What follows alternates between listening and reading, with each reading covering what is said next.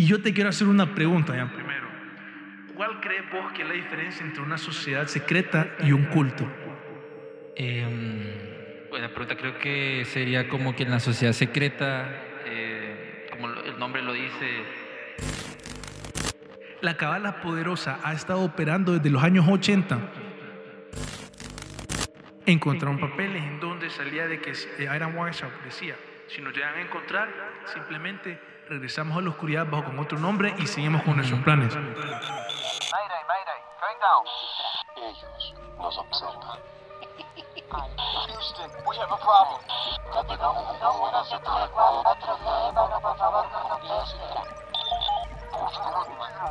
Archivos Enigma, Honduras. Es hora de los archivos Enigma.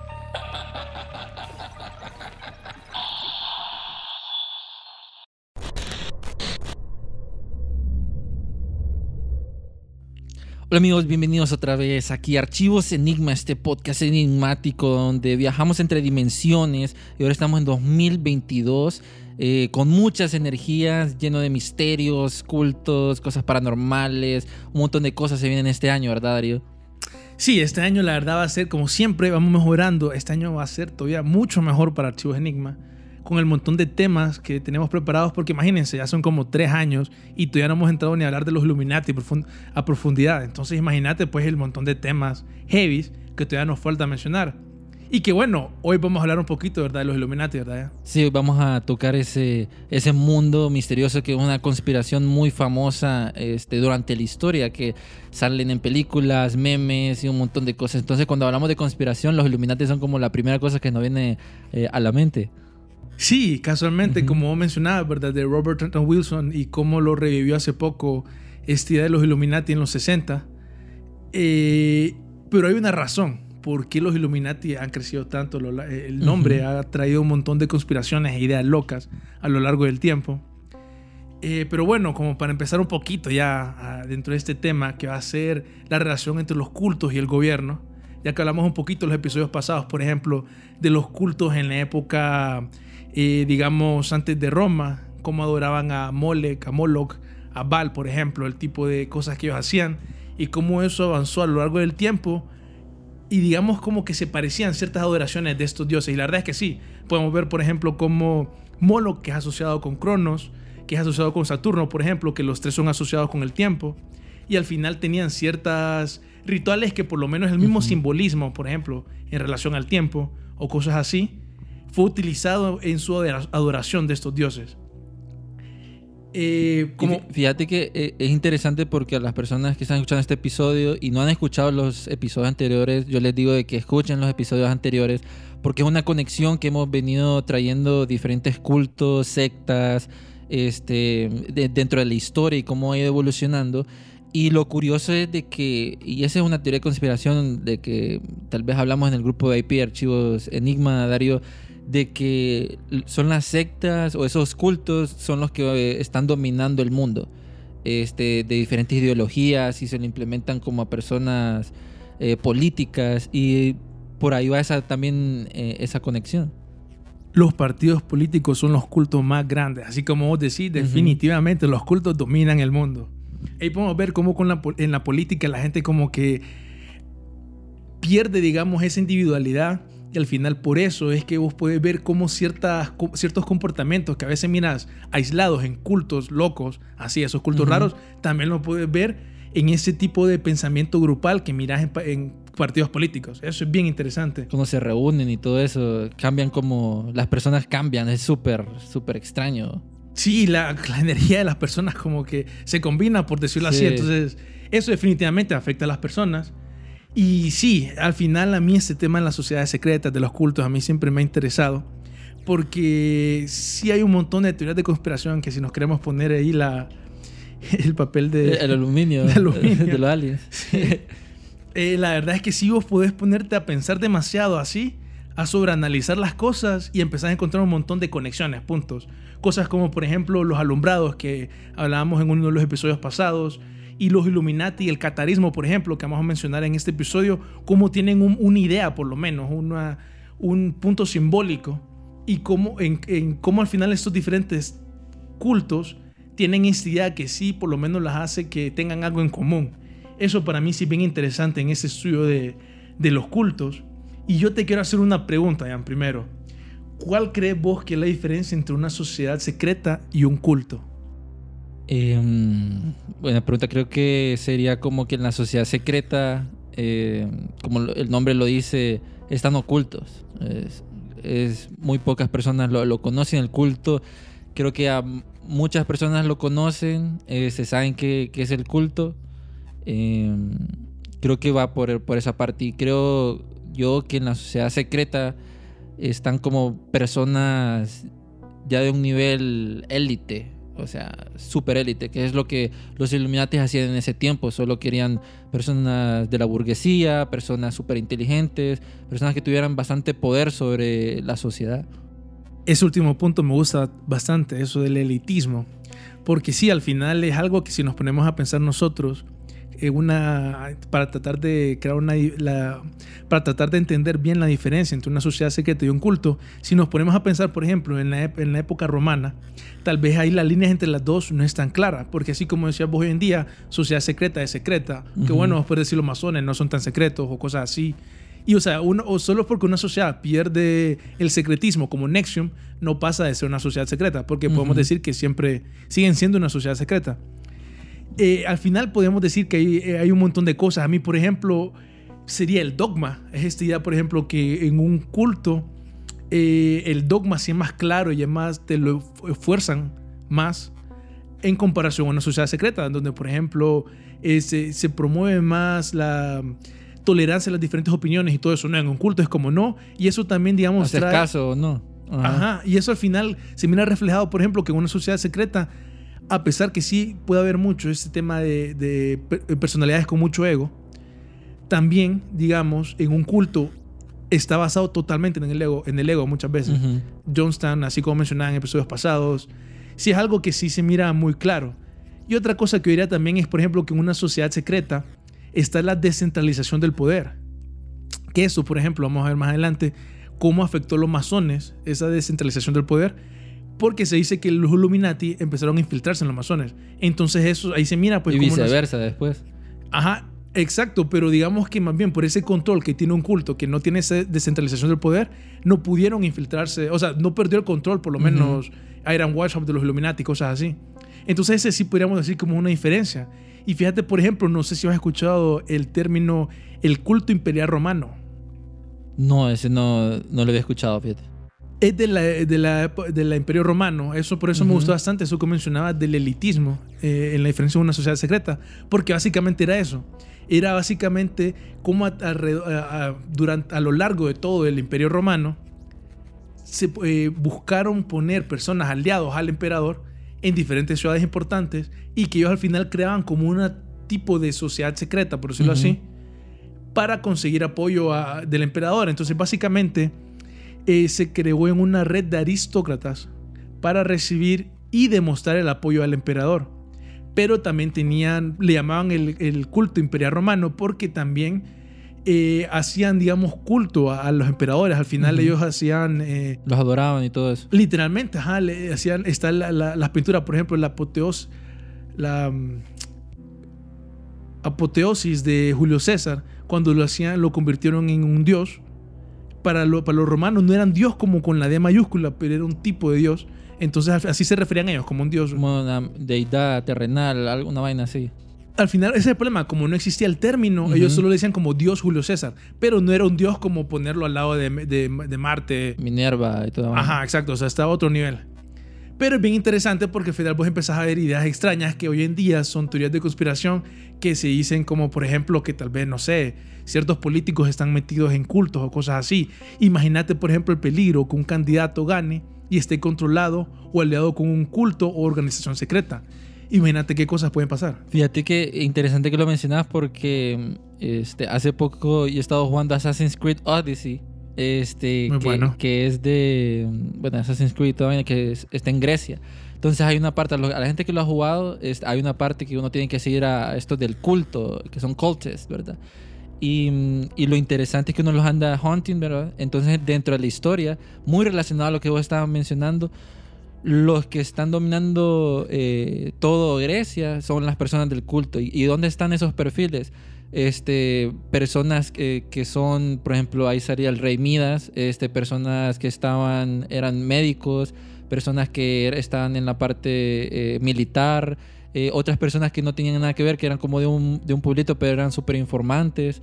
O sea, la distribución era muy amplia, pero eran personas que vos pensarías, esta persona no, no sería de ese culto, pero tiene un cargo importante.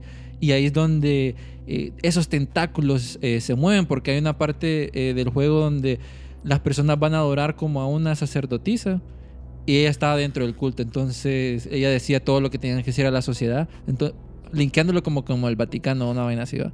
Este, de que le dice a la sociedad que es, lo- que es espiritualmente lo que los dioses le dicen, una vaina así. Entonces se lo creen, pero esa información está controlada por un culto o por una sociedad secreta. Entonces tenés el dominio total de lo que va a pensar la persona este, y cómo se va a mover. Qué interesante, fíjate, ese juego específicamente no lo he jugado Assassin's Creed, la saga es muy buena, pero sí, siempre toma, toman, eh, la saga de Assassin's Creed siempre toma unos aspectos bien interesantes de la historia, qué bueno que toman ese aspecto porque sí, mucha gente no se puede imaginar cómo un culto o como una sociedad secreta, digamos, podría conquistar o dominar a una, toda una nación, eso es algo bien loco.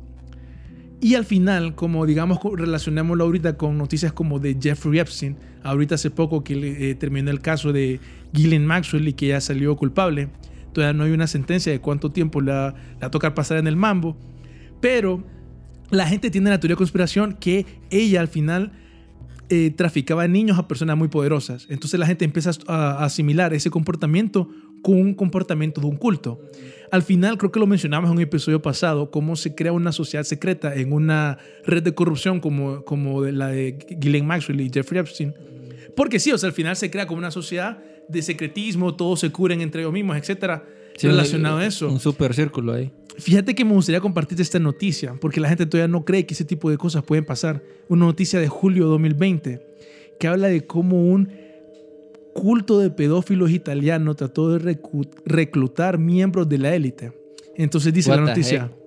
Eso fue julio 2020 de 2020. La cabala poderosa ha estado operando desde los años 80. La secta fue expuesta de- después de una investigación policial de dos años denominada Operación Dionisio. Espera, cómo, mira cómo lo Mm. llamaron. Dionisio, un dios romano. Durante la cual las autoridades descubrieron una camarilla muy poderosa que sometía a mujeres jóvenes y menores a abusos sexuales y torturas. Al final, de nuevo, o sea, ahí lo que hablamos ahorita de Jeffrey Epstein, Ghislaine Maxwell, literalmente fue descubierto en Italia el, eh, a mediados del Los año mismitos. pasado. Los mimitos. de, de 2020, perdón. Pero fíjate que eso es bien interesante y bien y mm, porque no solo nosotros hablamos de mucho de las conspiraciones y, también esa red de tráfico de pedofilia y todo eso que, hemos estado compartiendo eh, puede ser que sea muy popular en Estados Unidos porque es como la meca de lo extraño, ¿verdad? Y no te pones a pensar en los otros países, por ejemplo, Italia, eh, en Europa, que dicen de que allá la gente desaparece y, y- que no los encuentran. En Latinoamérica, eh, trata de blancas que puede estar muy ligado a, a- a personas élite con, con cosas raras. Entonces, eh, muchas, una frase que dicen, no sabes si tu vecino es- está en una sociedad secreta o es un asesino en serie, eh, eso es, es lo que te pone a, a pensar sobre esto. Que nos puede pasar, o sea, puede pasar en cualquier parte del mundo. Sí, Puede pasar en cualquier... Y pasa, que eso es lo, lo peor, eso es lo serio, porque sí, así como mencionas que tal vez mucha gente se, tiene esta... Se enfoca solo en Estados Unidos, Ujú. pasa en Europa, pasa... eh, Imagínate en China, que, que, que tienen baneado todo lo de internet también, que no puedes compartir mucho. Ajá, o sea, que al final, ¿cómo puede salir esta información? ¿Cómo la puede discutir la, la ciudadanía? Si, bueno, solo tenés que esperar que el gobierno esté haciendo lo correcto, pues. No como que estarán metidos, algo así, eso sería peor. Muy loco, ¿verdad? Na- nadie nunca... Ah, que, que a veces el gobierno siempre está, está embarrado en esas cosas. Sí, la verdad es que este tema ha habido ocasiones en donde gobiernos extranjeros, que por eso es que mucha gente especula bastante eso de, de- de Jeffrey Epstein, en donde sí, literalmente en Brasil cerraron, no sé seguro si cerraron la embajada, pero hubo un escándalo en 2001 en Brasil específicamente con la Embajada de Israel, en donde un brother fue acusado de ser un eh, líder de un culto de, así de pedófilos y que al final el brother tuvo que salir del país. Ujú. La gente lo que especula es eso, pues que al final el brother grababa a estas personas y lo utilizaba para chantajear esta, a los políticos, porque fue en una embajada. Estoy seguro que fue un problema de una embajada. Entonces sí, al final son un montón de temas así que son bien controversiales. Este tema de cómo la élite apoyan a los cultos, por ejemplo. Yo sé que es algo que la persona promedio no lo esperaría, pero como hemos visto en episodios pasados, sí pasa. Como por ejemplo la élite de los eh, fenicios sí apoyaban a estos cultos, por ejemplo, de Moloch o, los de Baal, en donde al final ellos sí, aparte que creían que habían como en estos rituales y sacrificios, habían como, digamos, magia y que los dioses estos le contestaban sus plegarias o algo así. Eh, al final sí, estos cultos, ¿verdad? Como la élite sacrificaban personas. eh, y todo esto con el apoyo y digamos, eh, no solo con el apoyo, sino que también la élite lo instigaba, por decirlo de una manera. Ujú. Ellos eran como los que estaban al inicio, no necesariamente ellos eran los que perdían a, su- a sus, a sus hijos, aunque aún así nobles y ricos y poderosos, sí también sacrificaban eh, eh, a sus familiares, etc. Y al final estos tipos de tradiciones, cuando fueron el, el imperio romano conquistó a los fenicios, también se combinaron con, digamos, eh, la élite de Roma también. Y al final es como podemos ver nosotros a lo largo del tiempo, estas creencias, este tipo de adoraciones han llegado hasta lo que algunas personas podrían llamar como al neopaganismo, que sería como el paganismo que, nació, que empezó a verse más, ha definido más, más claramente en la Edad Media.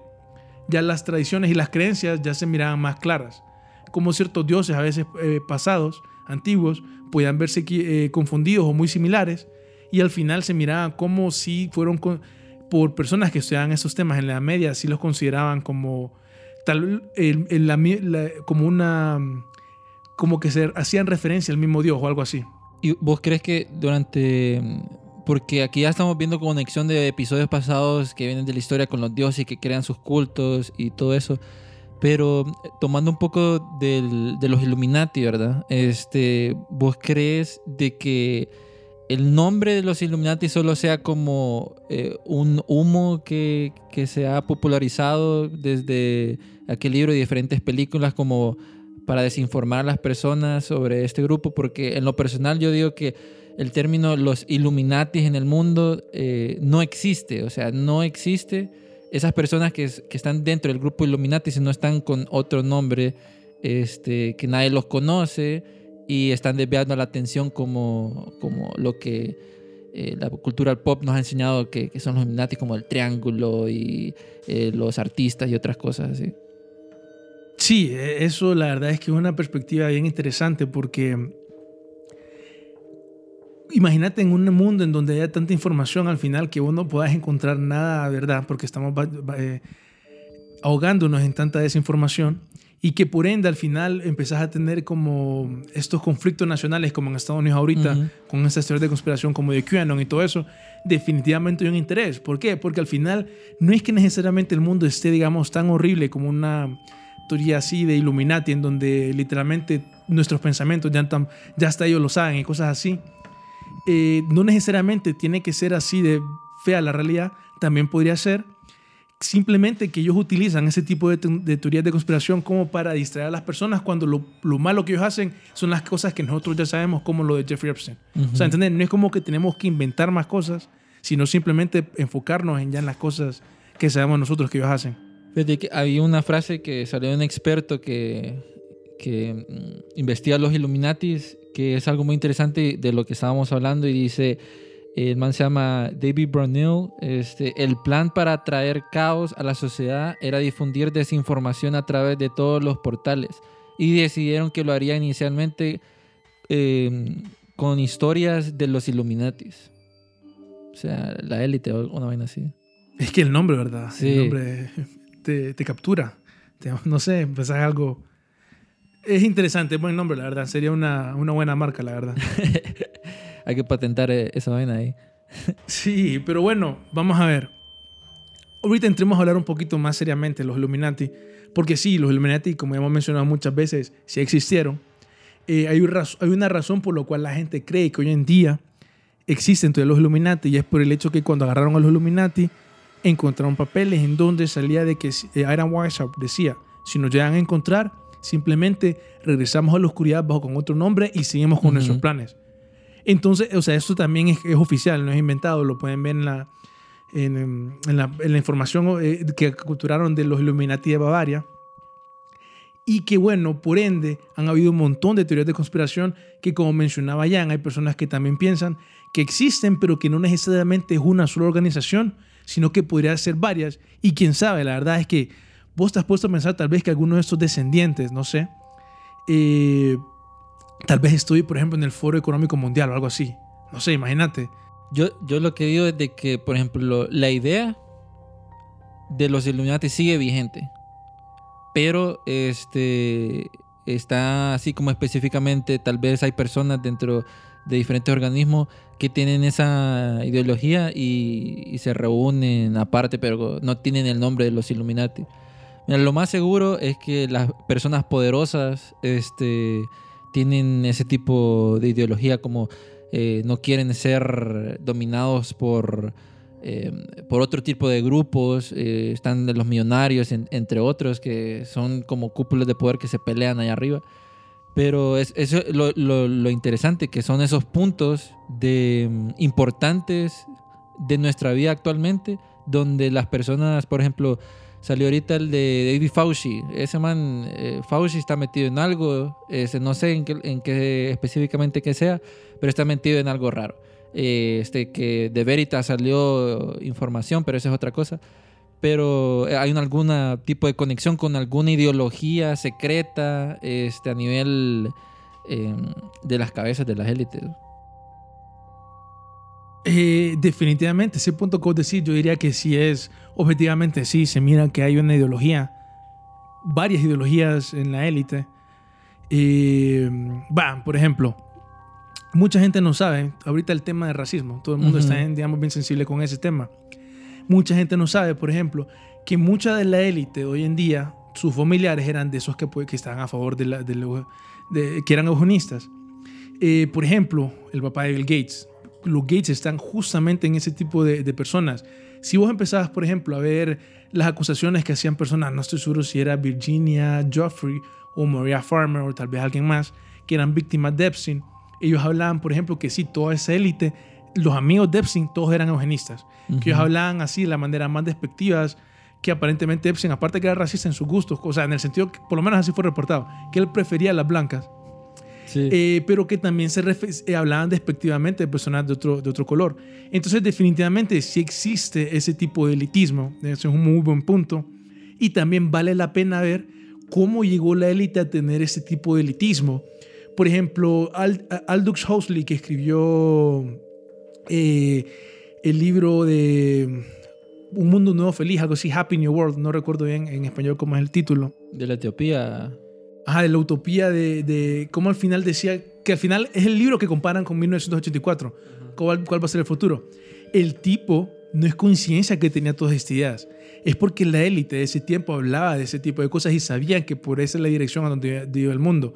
Entonces, o sea, al final sí podemos darnos cuenta cómo este tipo de personas eh, que tienen una mentalidad eh, de la élite, que tienen una mentalidad bien como... eh, el, eh, lo, lo más fuerte vencerán y todo eso. Es el tipo de persona que miras a- a- alrededor de Aldous Huxley, de Jeffrey Epstein, todo eso.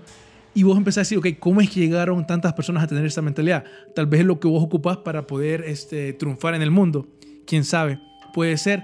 Pero hay otras teorías de conspiración que dicen que no, la verdad es que ha habido un poco de coerción a lo largo de la historia. Digamos, por ejemplo, relacionado a los Illuminati, ¿cómo se dice?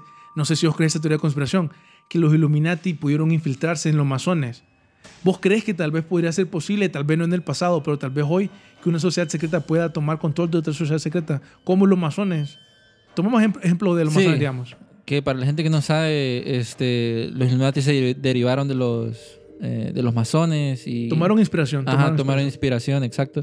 Fíjate que en, en cuanto a la pregunta, siento yo que sí, que, que sí es una gran posibilidad. eh, también lo hemos visto como, para darte una conexión como eh, los agentes dobles o hasta triples. Esa es como una referencia que te puedo dar de que estoy en este aquí, eh, actúo de cierta forma y estoy en el otro, agarrando información, implementando ideas, trayendo personas. lo más seguro es que sí. bo. Y, y también esto se mira en diferentes creaciones que, hay. Este, tal vez escogen a personas importantes para dar esa, esa información. Pero sí, es, es una gran posibilidad, porque las ideas se las pueden implantar así con cositas chiquitas. Este, te dicen, este, no, se hacen amigos tuyos. Este, de ahí la ideología que vos tenías de la otra sociedad ya no la miras tan clara. eh, ya te está gustando lo que te están susurrando en el oído. Y, y ahí se va multiplicando, así como, el COVID, más o menos, ¿verdad? Pero mm, eh, ese, es algo muy interesante, porque es lo que quieren. eh, eh, como la sociedad es lo que quiere es como una dominar, no, quieren tener competencia. casualmente estaba pensando en eso, fíjate, que hay un dicho que mucha gente ahorita lo dice en broma, casualmente Archer ahorita hizo un chiste de eso, lo he visto en Twitter bastante ahorita, que hay personas que creen eso, ¿verdad? Es mejor ser un gobernante en el infierno a que ser un esclavo en el cielo. Entonces mucha gente dice que esa es la mentalidad de la élite. Que relaciona a eso que vos decías, pues que, que al final vos decís, ¿cómo puede ser que, por ejemplo, que la vacuna puede tener algo malo, todo eso? Si vos tenés esa mentalidad, qué mejor gobernar en el, en el infierno que... Bueno, ahí vos empezás a entender como que no importa lo que pase, con tal que ellos estén en el poder. Por ahí va más o menos la- la- las ideas y las teorías de todo eso. Fíjate que ese tema de los Illuminati bien interesante porque al final hay gente que cree que las ideologías del comunismo y el fascismo, que eso es lo que estamos hablando básicamente ahorita, cómo la élite llegó a tener ese tipo de ideologías, hay personas que creen que tienen su raíz en la secta Illuminati de Bavaria. Y es bien interesante. Porque bueno, empezar un poco retomando eso de, de lo que dice, esto lo dice la enciclopedia de la mason- ma- masonería, eh, dice, hablando en un apartado que dice los Illuminati, dice, para aumentar su audiencia, eh, refiriéndose a los Illuminati, entre aquellos a los que llamó los nobles, ricos y poderosos, Weishaupt decidió encontrar inspiración en la riqueza de la masonería. Detrás de su indiferencia y desprecio por la masonería yace un deseo de desaprovechar, de aprovechar los rituales y ceremonias masónicas e infiltrarse en ciertas logias alemanes. Esto es muy importante porque se dice, como más adelante hay una frase, de que los Illuminati tomaron control de todas las logias de, de- de- de Alemania. Esconderse detrás la máscara de la masonería sería un método conveniente para difundir propaganda anticlerical, que cabe mencionar, los masones en ese tiempo tenían ideas que, digamos, eran un poco ofensivas para la iglesia, Conflictivas. conflictivas, digamos. Pero aún así, para que tengan una idea, para los masones que eventualmente se dieron cuenta de los planes de los Illuminati, ellos decían que los Illuminati eran, eran los, los extremistas Ujú. que ellos se, se- se pasaban, pues, digamos, de esas ideas, a pesar que también tenían, digamos, como esas ideas anticlerical, o sea, anti el status quo de ese tiempo. El gran punto de inflexión, dice la enciclopedia, llegó pronto con la integración del barón Adolf von Nigge. Este deísta de Hannover se unió a los Illuminati en noviembre de 1780.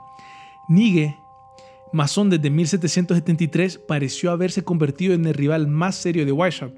Entonces ahí podemos ver un poco lo que mencionábamos antes, de cómo en un culto es más fácil retomar el poder a pesar que llegó otra persona poderosa que le intentó quitar el poder a Weishaupt. Nigge desarrolló un manifiesto llamando a todas las logias alemanas a aceptar un ritual y código común. La sociedad de los Illuminati está en su apogeo, extendiéndose a Renania, Austria y Suiza. Aquí es donde Weishaupt comienza a soñar con federar la gran mayoría de las logias alemanas bajo su autoridad. Le oímos decir, sueño con establecer un sistema de logias confederadas. Es de nuestro mayor interés establecer un sistema ecléctico dentro de la masonería. Tendremos todo lo que queramos. Eso lo puso en una carta del 1 de enero de 1783. Pucha, ya, ya hace tiempito. Sí, sí, o sea, ya día, ¿verdad? Un duque, el duque de Brunswick, gran maestro de Alemania, dijo en 1794 que las logias masónicas estaban controladas por los Illuminati. Cabe mencionar que los Illuminati, si no me equivoco, duraron 11 años. Fue en 1776, como en 1987, 88, fue que ellos acabaron. O sea, que ellos los Los cancelaron. disolvieron. Ajá, los disolvieron, correcto. Entonces, imagínate que aún así, después de que los hayan disu- disuelto, aún así el duque dice que ellos controlaban la- las logias masónicas alemanas. Hay personas, por ejemplo, que hablan de una logia, creo que no tengo el nombre aquí, logia no sé qué de Filipides, de Filadelfia, algo así, de Filades, algo así. Una logia de, de Francia, que también hay una historia que dice cómo los Illuminati intentaron tomar el control de todas las logias eh, masónica de Francia a través de esa logia de, de- de Francia, de Filadelfia, algo así. Y hay, hay otra cosa también de que se menciona que después que se disuelven los Illuminatis, la idea sigue ahí y de que este, sus integrantes también eh, van a Estados Unidos y que quieren implementar esas ideas en Estados, eh, en Estados Unidos, creando los Illuminati en Estados Unidos. eh, y de ahí salen estas, eh, no sé si... Cartas. También, ajá, exacto, cartas, y pero también mencionan que, que George Washington, bueno, George Washington eh, dijo de que los Illuminatis eran una gran amenaza. Y también a Thomas Jefferson, que fue falsamente acusado por ser un miembro de los Illuminati. Ese tema de Thomas Jefferson eh, es bien interesante porque, bueno, mira, hay teorías de conspiración de los fundadores de Estados Unidos. Hay, por ejemplo, personas que dicen, no, eh, George Washington sí era bueno, que no sé qué de qué. hubo. Hay personas que creen que George Washington no confiaba en Thomas Jefferson. Y específicamente las personas se dan ese tema de que Thomas Jefferson, en una... Thomas Jefferson fue, ¿verdad? Sí. En una carta, mira, eh, George Washington a George, a George Washington Snipes, si no me equivoco, algo así. O sea, dos Washington le escri- se escribieron una carta ah, en donde estaban hablando de los Illuminati. Si no me Ujú. equivoco, él era el presidente, el primer presidente de los Estados Unidos, escribiéndole una carta a un padre diciéndole los Illuminati son una amenaza. Que ya están aquí. Ajá, que ya están aquí, de que. En ese tiempo, Thomas Jefferson está escribiendo otra carta en donde está defendiendo los Illuminati. Por eso es que la gente lo asocia y lo acusó de ser parte de los Illuminati. Thomas Jefferson fue, llegó a la voz, digamos tanto, los Illuminati, que llegó a decir, en Estados Unidos, una organización con los eh, eh, valores y las virtudes, algo así, de los Illuminati, no sería perseguida ni clausurada tan injustamente como lo fue allá en Europa parafraseando, ¿verdad? Pero algo así fue lo que él dijo. Entonces ahí está la teoría de conspiración que dice que no. Imagínate que si eran dos, presi- dos presidentes de una nación que apenas estaba eh, Iniciando. iniciando y todo eso, y ya estaban hablando de los Illuminati, si hay información que sí, que hay muchas personas que conocían los Illuminati, su expansión a las logias de Francia, de, de Alemania y todo eso, mirar a los Illuminati como que no eran gran cosa me parece una... No necesariamente la verdad, pero al mismo tiempo no necesariamente lo correcto, pues. O sea, a lo que me refiero es... Lo so- sobreestimaron. O sea, lo que me refiero es que no, no, no es como que debemos de concluir que los Illuminati siguen controlando el mundo y que controlaban el mundo ese tiempo, pero tampoco me parece correcto decir que no eran nada. O sea, los tipos llegaron a hacer algo, pues. Me parece impresionante que este man de WhatsApp llegó a, tener el poder y la influencia que él tuvo. Y aquí es donde empezamos, llegamos a llegar a la parte loca de las teorías de conspiración, porque esto es como lo bien común que muchas de teorías de conspiración lo mencionan y mucha gente lo da por sentado y todo eso. Y es como esta secta de los Illuminati terminó influenciando un montón de la historia después. Eh, mira, te quiero empezar a tirar un montón de datos así un poco locos. Prepárense, prepárense, porque se vienen bombardeos mentales. No, no, no, mira, Ajá. primero te quiero preguntar, ¿qué opinas vos de la energía del 1 de mayo? ¿Alguna vez estás puesto a pensar vos qué onda con la energía del 1 de mayo? La energía del 1 de mayo. El día, la energía del día, 1 de mayo. Nunca me he puesto a pensar en eso. O sea, lo pasas ahí normal, así. Entonces, pues mira, te soy honesto, como dirían muchos teóricos conspiranoicos, es bien satánica. ¿Qué? Ajá, a ver, a ver. Hay algo que se llama el Walpurgis Night, que es una festividad pagana que se celebra en la víspera de la fiesta cristiana de Santa Walpurgia, una abadesa anglosajona del siglo VIII que estuvo como misionera en Alemania. Entonces, bueno, tiene, fue, fue utilizada por los paganos. Es una noche que tiene significado pagano. El punto es que es una teoría de conspiración que se dice que la, eh, digamos, época de sacrificios Illuminati Eh, inicia o termina, no estoy seguro, el primero de mayo. Entonces lo que esto quiere decir es que suceden un montón de sacrificios durante estas fechas y como que terminan o finalizan el primero de mayo. Algo así es la teoría de conspiración. Esta teoría eh, que te mencionaba de la energía del 1 de mayo, fíjate que el, el día que los Illuminati fueron fundados fue el 1 de mayo, que es el Día Internacional de los Trabajadores. Entonces mucha gente asocia, por esa razón específico, asocia estas dos fechas diciendo que los Illuminati estaban detrás de la revolución comunista más grande, Ujú. por decirlo así. Eso es loco, ¿verdad? Eso solo es un- una coincidencia, digamos. Eh, de co- coincidencia a veces. Sí, Ajá. o sea, ya vamos a ver que sí hay cierta inspiración de los. O sea, por lo menos. Ahí vamos a ver más adelante. Pero sí hay inspiración, digamos, de los Illuminati por muchas sociedades secretas.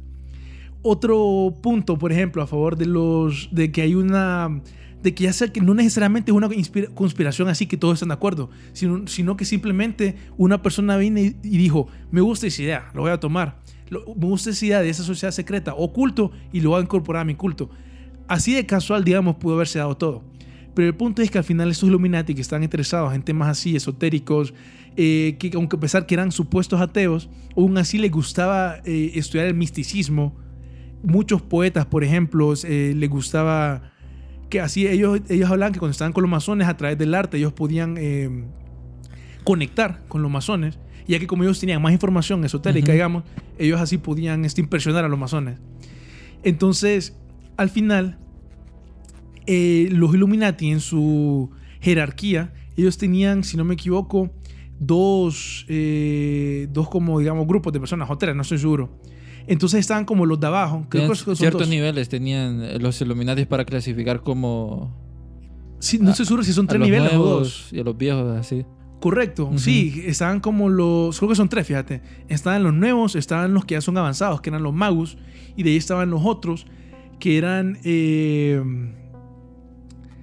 no recuerdo el nombre, cre- creo que son dos, la verdad, creo que eran los magos y los otros, pero el punto es que antes originalmente los Illuminati no se iban a llamar los Illuminati, sino que se iban a llamar Perfectibilists. Ya puedes ver cómo está relacionado con la palabra perfecto, de perfeccionismo y todo eso.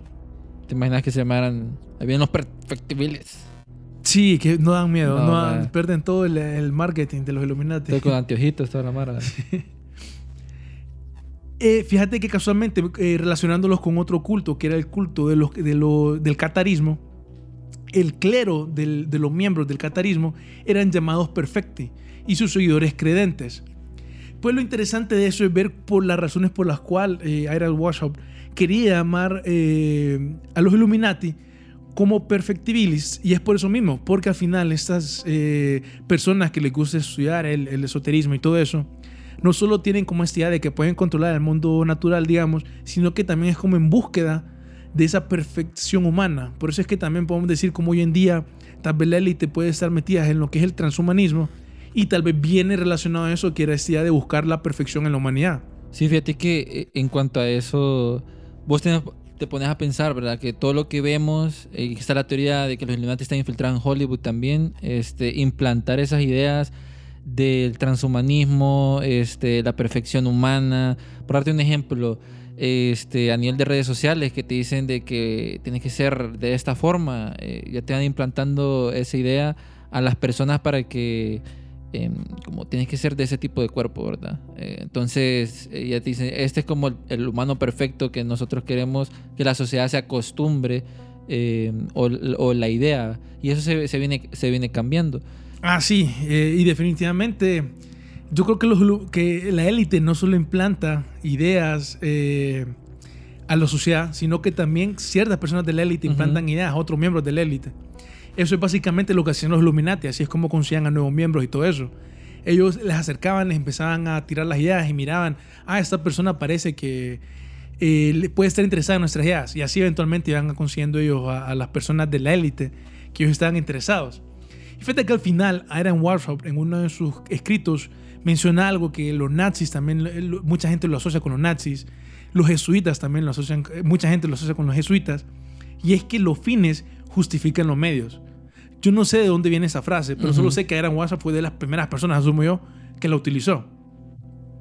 Entonces es donde la gente dice que no, que Aaron Warshop tenía como esta mentalidad así bien eh, elitista, que no, que no le importaban los demás y que al final lo que buscaba era la supremacía. Este era el La método conquista. y este era el único método para lograr los fines. Exacto, exactamente. Esa era la idea que tenía. Y al final, pues, eh, lo que la gente empieza a ver de los Illuminati es que, bueno, eh, se los, los obligan a salirse de Austria. Entonces, él- este man va a buscar asilo y al final vive una vida tranquila. Si no me equivoco, era Washa, pero muere ahí él solo. Pero lo que se dice es que él inspiró a muchas personas, que él creó un modus operandi de sociedades secretas que fue copiado por muchas otras sociedades secretas. Entonces se dice, por ejemplo, que una persona, Buonarroti, se me escapa el primer nombre ahorita de este brother, que fue un eh, miembro y fundador de muchas sociedades secretas. Pero si, si, si Adam, este Adam este, puso esas ideas a diferentes eh, eh, personas que, que- hicieron sociedades secretas ocultos, este, veríamos reflejado un cierto patrón en, en otro tipo de cultos, sectas, sociedades secretas, eh, especialmente en Europa, que hayan tenido éxito hasta un nivel que hayan cambiado el rumbo ideologías de un partido político hasta, hasta crear guerras más grandes. Sí, y definitivamente eso fue lo que pasó. Pues eso fue los Illuminati, sería un caso eh, perfecto de eso. Porque sí, ellos al final promovían ideas extrañas que eran en contra del de de status quo de ese tiempo, en contra de, la, de, la- de los padres, de cómo la iglesia católica tenía mucho poder. Entonces ellos al final, con ese pensamiento, digamos, revolucionario, iniciaron con eso. Simplemente Ujú. era el status quo, que todos los hombres libres, etcétera, que hubo. Y ahí es donde la gente lo empieza a asociar con la Revolución Francesa. Entonces, y ahí es donde podemos decir que esa idea de que los Illuminati influenciaron al comunismo y todo eso, es difícil eh, así hacerla directa. Pero si hablamos de la Revolución Francesa al comunismo, es más fácil. Entonces, y si asociamos nosotros de la Revolución Francesa al, al- a los Illuminati, digamos que ciertos miembros dicen que tenían en común, que al final este, los jacobinos, que mm, cuando hicieron la, la, la logia francesa, que sí hubo un montón de, de apoyo, los Illuminati consiguieron un montón de apoyo debido a eso y todo eso, se dice, ¿verdad? Nada oficial.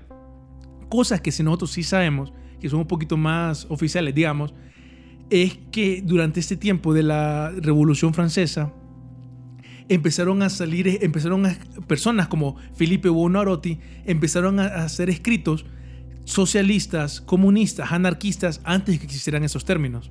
Entonces los tipos hablaban de todas estas ideas, etcétera, y todo eso.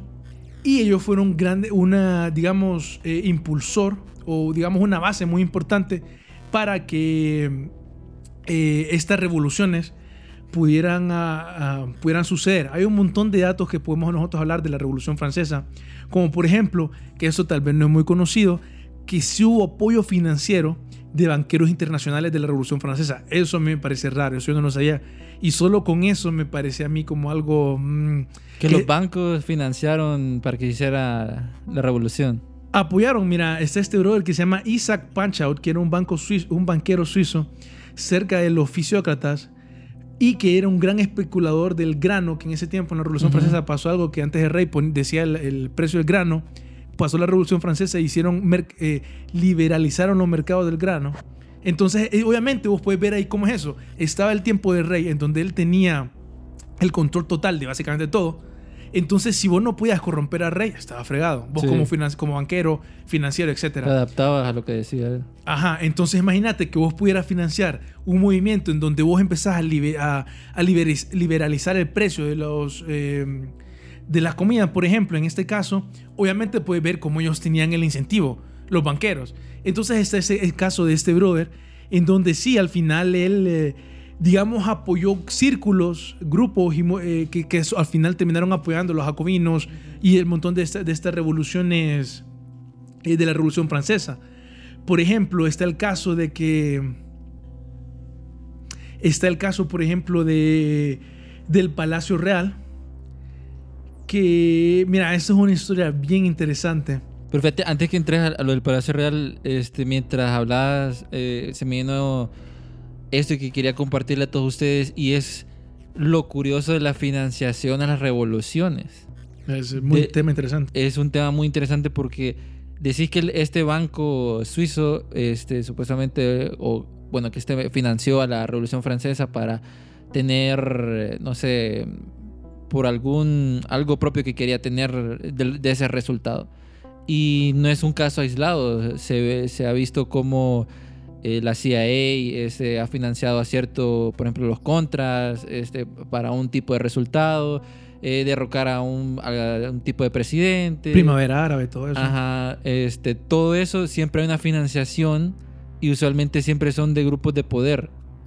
Este, grupos de poder que financian a un, a un partido para derrocar a, a otro grupo de poder que este, tal vez están haciendo las cosas bien o, o- o tal vez están haciendo las cosas más o menos, pero no los quieren ahí porque quieren ese puesto.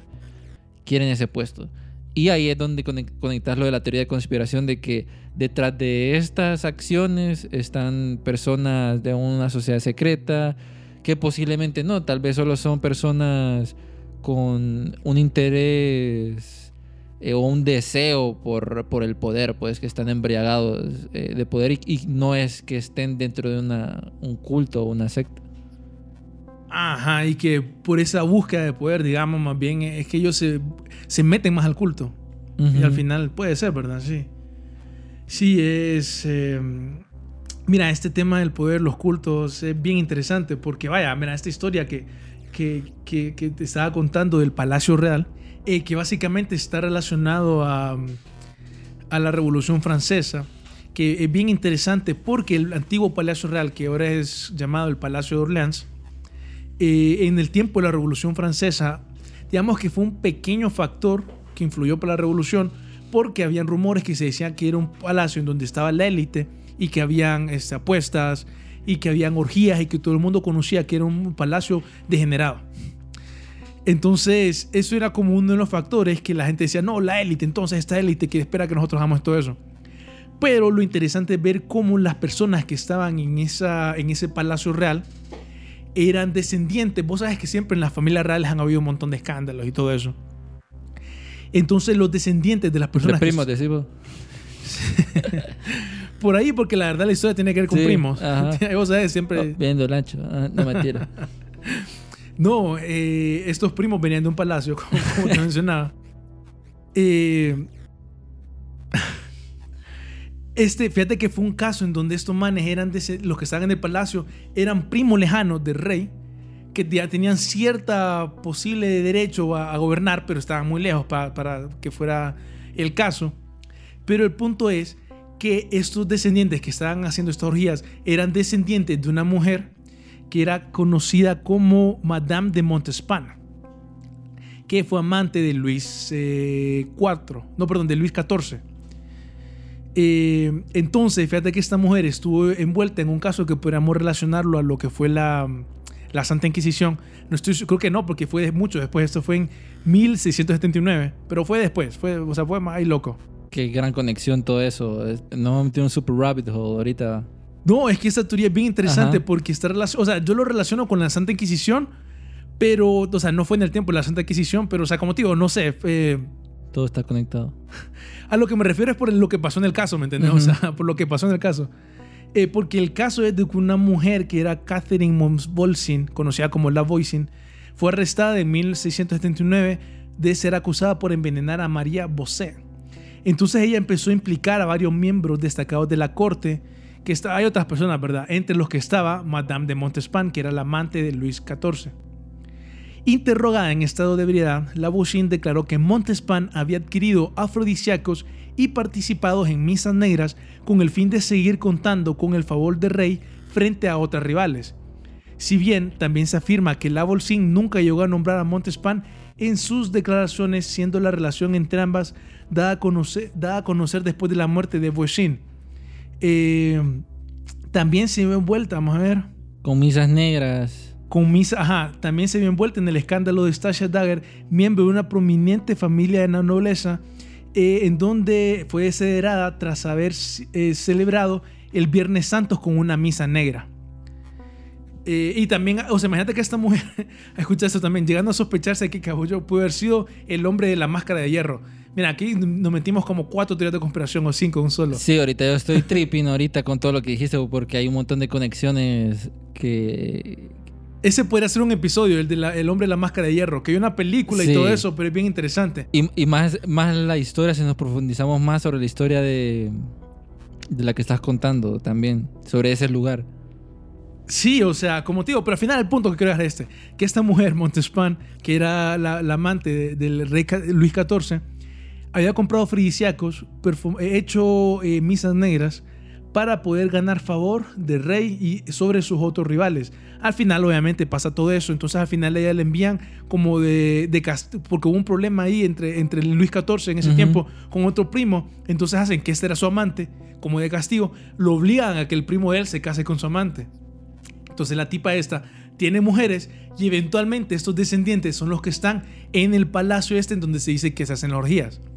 Entonces imagínate que esta mujer hizo misas negras para intentar que, sus, que ella y sus hijos se hubieran beneficiados con el rey Luis XIV y eventualmente falla y todo eso. pero eventualmente su hijo toma, juega un papel muy importante en lo que es la Revolución Francesa, apoyando de nuevo a estos grupos, a estos banqueros internacionales en, este, en, esta, en estas eh, tipos de... Bueno, que al final ah, ah, influenciaron, digamos, en las revueltas de la Revolución Francesa. Hay Sí, muchos historiadores que te van a, a- a debatir los hechos porque ya específicamente se tiene que ver a eso de la financiación.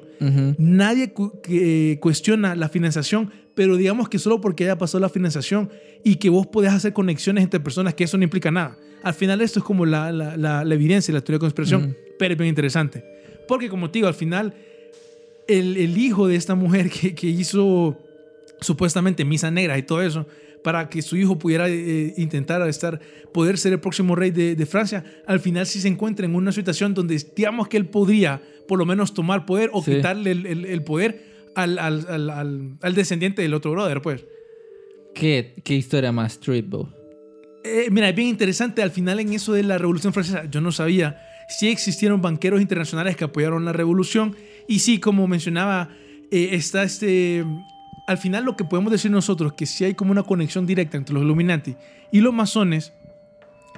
eh, y sin irnos hacia mucha especulación, está el hecho de que influenció en idea, influenció en lo que es a crear sociedades secretas. Es este tipo de Felipe Bonarotti, que en una biografía que, que le hicieron a él, Elizabeth, no recuerdo el apellido, ella habla de que este tipo, Bonarotti, que fue muy importante para la reunificación de Italia, eh, él sí se inspiró bastante en la creación de sociedades secretas en base a los Illuminati. Y se especula que él fue miembro de los Illuminati, pero no se sabe. O sea, solo se especula por varios historiadores. Ella, Elizabeth, dice que puede ser, pero que no se sabe. Que él pudo haber sido miembro de los Illuminati. Pero que al final eso no importa tanto como el hecho de que él creó un montón de sociedades secretas en Italia. eh, que al final eran un grupo de los Carbonarios, que es una sociedad secreta también ahí. Y que al final él lo que decía que le copió los Illuminati era esta idea de crear sociedades secretas en donde solo los de arriba, los meros meros de la sociedad secreta, sabían los verdaderos planes de la sociedad secreta y el resto, ¿me entendés? Solo eran como Eh, por decirlo. Ajá, los peones que eh, los mandaban a hacer los mandados. Eran. Fíjate que eso, cuando lo mencionas, eh, siento de que aún sigue, bo, eh, sigue vigente. Como que agarras una idea de los, de los Illuminati, ¿verdad? Una ideología y de ahí parte otro y es un mix de cultos y sectas. Por darte un ejemplo, hablábamos de un culto que tiene un mix de ciencia ficción, de ufología, de espiritualismo, este, no me acuerdo el nombre porque es súper extraño, que creían de que el hijo de, Kennedy este, era el anticristo. No, no sé si te acordás que habíamos hablado de eso una vez. Bueno, en episodios pasados habíamos hablado, ahorita no me acuerdo. Pero es un mix de cosas, un mix de, de creencias, de cultos y sectas alrededor del mundo y, y de la historia, que solo están en, en uno solo, es como, un, como una licuadora de, de ideas, ya te imaginas. ¿verdad? Entonces, esto de todos los Illuminati es bien interesante porque la idea principal de cuando nace con Adam eh, Weishaupt es también no estar de acuerdo con la iglesia, como separarse y también eh, los masones. Y mm, ahí es donde empieza eh, todo, ese, eh, todo ese rollo, porque imagino que tienen como muchas personas de poder, esas personas de poder, haciendo conexiones yo ahorita, esas personas de poder tenían sus grupitos de poder, me imagino de que empresarios o, otros dominaban ya cierto sector, eh, se quedaron con esa idea, la siguieron pasando por generación en generación. Y es una cadena como de domino. Llega a la realeza, llega a, a la gente normal, llega a personas que pudieron cambiar el mundo, presidentes de Estados Unidos. eh, se cambian, cambian el nombre sobre estas ideas, las modifican a su placer. Y este, mm, vienen y también influyen en, en ideas eh, a, a partido- partidos políticos que hasta, por tirarte una teoría loca de que posiblemente eh, los Illuminati o ese grupo este, pudieron estar detrás de lo de la Primera Guerra Mundial, este, cuando mataron a aquel, este, cuando mataron a, al man para que se inició la Guerra Mundial, este, después en, en la Segunda Guerra Mundial con los nazis, con la Sociedad Abril y la Sociedad Azul, eh, que, son, eh, son otros temas. ¿Vos crees que, que también esa sociedad azul y, y Bril este, tengan como ideas algo de los Illuminati o masones? Pues sí, mira, así como mencionabas vos ahorita, como la élite, ya que leen a otros de la élite, así se pasan las ideas. Por ejemplo, ese Buonarroti, que es considerado por eh, Marx, no me acuerdo, Marx escribió un, un libro con, se me escapa siempre, no sé si es Engels o Hegels, pero escribió un libro en donde ellos, eh, ellos dicen que no, sí, Buonarroti fue una inspiración para, para, para el comunismo, para la Ujú. ideología de ellos. Al final, ese tipo Buonarroti crea una, después de que los carbonarios son nunca acaban, digamos, porque los carbonarios no se sabe ni cuándo inició exactamente, ni cuándo terminaron. Pero al final el tipo crea la, como la última sociedad secreta más grande de él, que es algo como Nueva eh, Joven Italia, algo así. Solo que en italiano. Pero es una como no sociedad ya secreta, ya se empieza a convertir como en las sociedades que nosotros conocemos hoy en día, casi como... Dios. A ese es el punto que quería llegar. Porque sí, Ujú. fíjate que o sea, vos puedes ver cómo antes estas sociedades secretas se convirtieron en los cultos de hoy en día. Yo estaba leyendo un libro de, eh, de España en eso, cómo los partidos políticos españoles tenían sus raíces en lo que era esta sociedad secreta de los carbonarios, que igual, al igual que en Italia, crean una sociedad secreta que hay personas que asocian a, la élite que quedó en, este, en esta sociedad de joven Italia, eventualmente, por lo menos cierta parte de los descendientes eran, eh, fueron a crear lo que era el grupo de Mussolini, que también Mussolini, eh, creo que este grupo sigue hoy en día, este John, John, no me acuerdo cómo se llama ese grupo, creo que siguen hoy en día, creado por este man de Buonarroti, y también apoyó pues en su tiempo a Mussolini. Entonces es donde la gente dice que sí, eh, sus raíces, digamos, de- del fascismo y comunismo vienen de, de estos personajes, quién sabe, puede ser. Pero es bien interesante ver cómo todas estas ideas así por lo menos se van pasando de, digamos, de culto a culto. Porque así como mencionabas vos, eh, ya yendo a cultos más específicos del gobierno, podemos hablar, por ejemplo, de Rasputín. ¿Vos crees que Rasputín estuvo en un culto? Rasputin era el culto. Él era. Eh, no, el tema de Rasputin este, en Rusia creo que eh, es increíble, o sea, de las diferentes cosas que, que le pasó, pero especialmente que lo relacionaban mucho al misticismo, que dicen de que eh, lo quisieron matar y no pudieron, dos veces no, no pudieron matarlo, como que regresaba el man de la, de la muerte, era, era como inmortal el man. Eh, pero sí estaba toda esa, toda esa conexión de que mm, mucho en el misticismo. Digo yo de que él podría estar relacionado con algún culto, no sé cuál, porque toda la gente que está metido al misticismo, a todas esas creencias místicas, eh, siempre viene acompañado de un culto, una secta, una sociedad secreta, atrás de un grupo de personas que piensan igual y es donde te atraen, pues. eh. Rasputín, no sé, no sé qué opinas vos de del gran Rasputín, que, que también dice que influenciaba, que era el que dominaba Rusia porque metía ideas con la que se acostaba con la esposa del zar. Todas esas son rumores, teorías de conspiración, digamos, de Rasputín, que es bien interesante, porque este era un brother pobre que el man literalmente cultivaba, si no me equivoco. Era algo así, dice la historia. Que el tipo empezó, después empezó, eh, como que era pobre, tuvo un interés por alguna razón con la religión, no me acuerdo exactamente por qué. Y al final, eventualmente, él empieza a ganar en la élite rusa, este, por no me acuerdo quién es la primera eh, de la realeza rusa que lo contrata a él, pero el punto es que al final creían que tenía poder de curación. Nicolás II creo que era. No, pero o sea, eh, antes de llegar a Nicolás Ajá. II, es otra como una prima de ellos que, que, que lo consigue él. Entonces así es como él empieza a entrar a la élite. Después de eso, es que la familia real lo, eh, lo considera, o sea, lo contrató para intentar curar al hijo y lo consideró responsable, porque eventualmente el brother se, se, se curó. Nadie sabe por qué, porque dicen que era una enfermedad bien rara. Era algo de como de. de la piel, no me acuerdo qué era. Pero sí, era bien, bien- bien extraña eso también. Ajá, o sea que al final la gente le sorprendió que se pudo curar porque era bien extraña por eso mismo. Y bueno, al final es una coincidencia que cuando él empezó a curarlo ahí, no sé si con magia, con, con oración o algo, pero al final se curó el brother. Y fíjate que con el culto que la gente relaciona a Rasputin, ajá, Alexandra, eh, solo por aclarar eso, era, era Alexandra, nieta de la, de la reina Victoria. con- eh, no, perdón, perdón, perdón. Alexandra creo que es la, la rusa que lo metió a la élite, creo. Este, no, pero ya le voy a, ya le voy a decir cómo se llama esa enfermedad que tenía. Hemofilia. Esa era la vaina. es Una enfermedad eh, que, que tenía el, el, el descendiente del zar. Sí, que al final eh, dicen que lo curó, ¿verdad? ¿Quién sabe? Eh, primero empezaron con rumores que Rasputín tenía relaciones sexuales con sus seguidoras. Cuando su influencia creció, sus enemigos religiosos lo acusaron de hereje y hasta violación. También fue acusado de tener una relación con la reina o tsarina. Fue acusado de esparcir doctrinas falsas parecidas al culto Kilis, es donde está el culto que lo relacionan con él bastante. ¿Cómo se llama el culto? Klist, Klist. K-H-L-Y-S-T. En 1909, Kiniona Berlastakaya, una de sus primeras seguidoras, lo acusó de violación. En el libro The Man Behind the Myth, escrito por la hija de Rasputin, afirma que su padre visitó varias reuniones de la secta. Los Kills fue una supuesta secta cristiana, escuchad que es secta cristiana, que creía que la fruta prohibida eran los genitales y como su rito de iniciación, sus miembros se mutilaban los genitales. What the fuck. Desde el inicio, la secta fue acusada de inmoralidad sexual. Me pregunto por qué.